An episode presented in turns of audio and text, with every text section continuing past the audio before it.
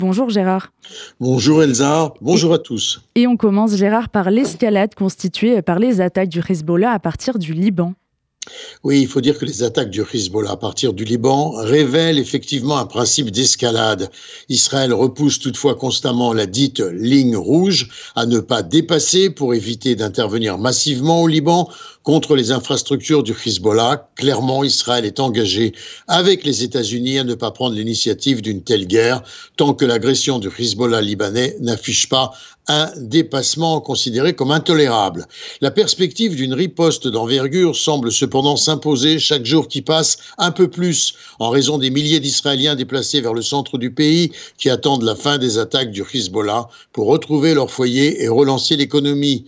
La menace permanente du Hezbollah se concrétise par des tirs de roquettes, de missiles antichars meurtriers, de drones accompagnés de tentatives d'incursion sur la frontière nord auxquelles Israël répond.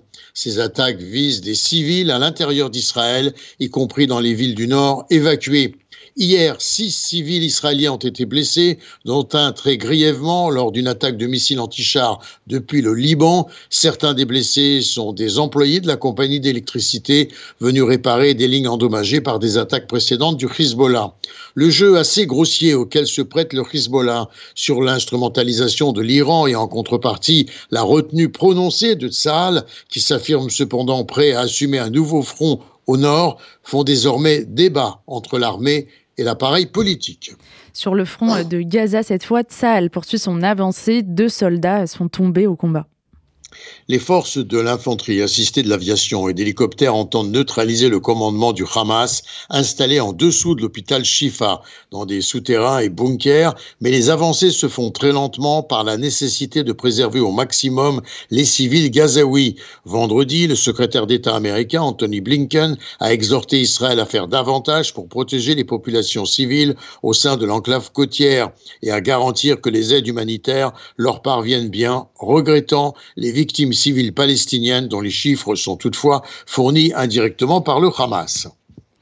Une vive réaction par ailleurs du Premier ministre Netanyahou après les critiques du président Emmanuel Macron. En effet, Netanyahu a jugé que les reproches du président français étaient injustement préjudiciables à Israël. Netanyahu a tenu à souligner que c'est bien Israël qui aide les Gazaouis à évacuer et c'est le Hamas qui a ouvert le feu sur le couloir humanitaire établi pour que les Gazaouis puissent partir vers le sud de la bande de Gaza. Ça a précisé par ailleurs avoir proposé au personnel médical de l'hôpital de Shifa 300 litres de carburant pour les besoins des salles de soins. Mais le Hamas a menacé la direction de l'établissement, lui interdisant d'accepter cette offre. Israël a également proposé d'évacuer les blessés et les bébés prématurés vers un autre hôpital, mais sans réponse. Le Hamas se sert toujours de civils comme bouclier humain, entraînant des pertes nombreuses parmi les Gazaouis. L'armée encercle désormais l'hôpital, mais permet des couloirs humanitaires de dégagement et des pauses de 4 heures sont acceptées pour favoriser des évacuations vers le sud. Le Premier ministre Netanyahou, le ministre de la Défense Yoav Galant, et le ministre Benny Gantz ont rejeté les critiques à l'international qui s'inquiètent du bilan civil de la guerre.